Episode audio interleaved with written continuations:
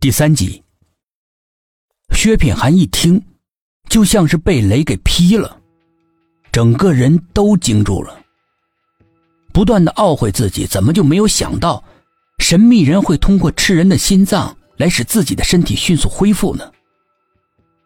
一到医院，薛品涵把苏应真交给了急诊室的医生，一个人直奔着手术室。一开门。一股浓浓的、让人眩晕的血腥味直冲脑门，让人心里作呕。手术室里面横七竖八躺着五具尸体，每个尸体的死状看上去都没有丝毫的痛苦，每个死者的胸口都被切个大大的口子，血肉模糊的往外翻着，像一个张开口的阔嘴在嘲笑着薛品涵无能一样。伤口全部整齐划一。一看就是专业人士所为。主治医生的手里面握着一把沾满鲜血的柳叶刀，他的脸上带着诡异的笑，让人毛骨悚然。薛品涵不由自主的想到了神秘人那勾人魂魄的眼眸，不禁浑身一震。手术台上的托盘里面放着几颗子弹，应该是从神秘人身上取出来的。看来这个神秘人非常的有心计。等到医生给他做完手术之后，他这才控制了他们，让主治医生挨个取出其他人的心脏，最后他再把自己的心脏取出来给他使用。他现在应该去了哪儿？但愿董一奇他们能够抓住他。他转身去了急诊室，苏应真躺在床上，仍旧是昏迷不醒。但是，一旁的监视仪器显示他一切正常。旁边的几个医生也是一脸的疑惑，凑在一起小声的讨论。见到他进来，立刻停止了说话，脸上的神情严肃而惊惧。薛品涵的心中顿时升起了疑云：我的这位同事究竟怎么了？几个医生一听，脸上的神情马上变得不自然起来。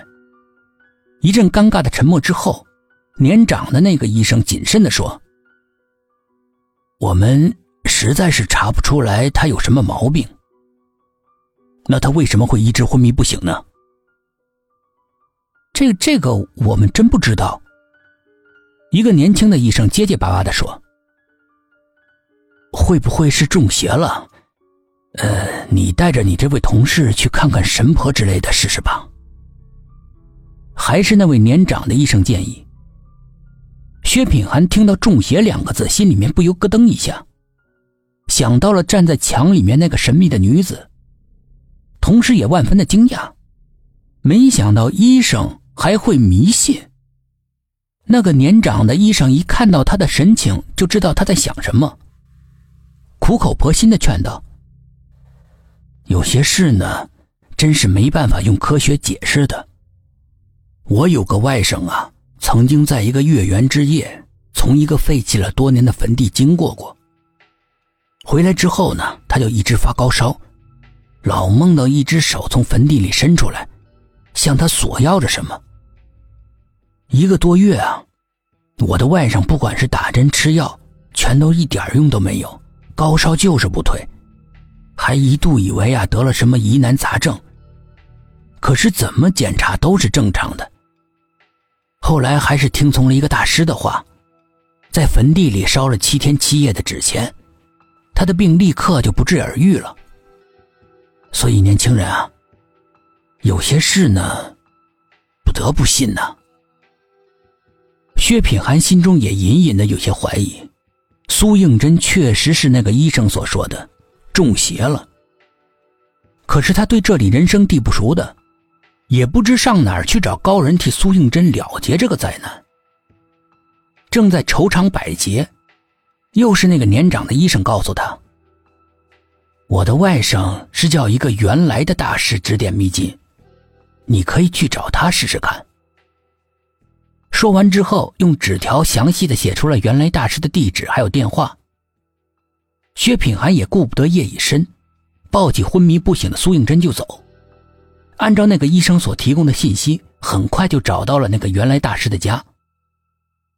他的家位于城区的旧小区里楼房相当的破旧给人一种小隐隐于山大隐隐于市的感觉。原来大师的家住在四楼家门口挂着一个明晃晃的镜子。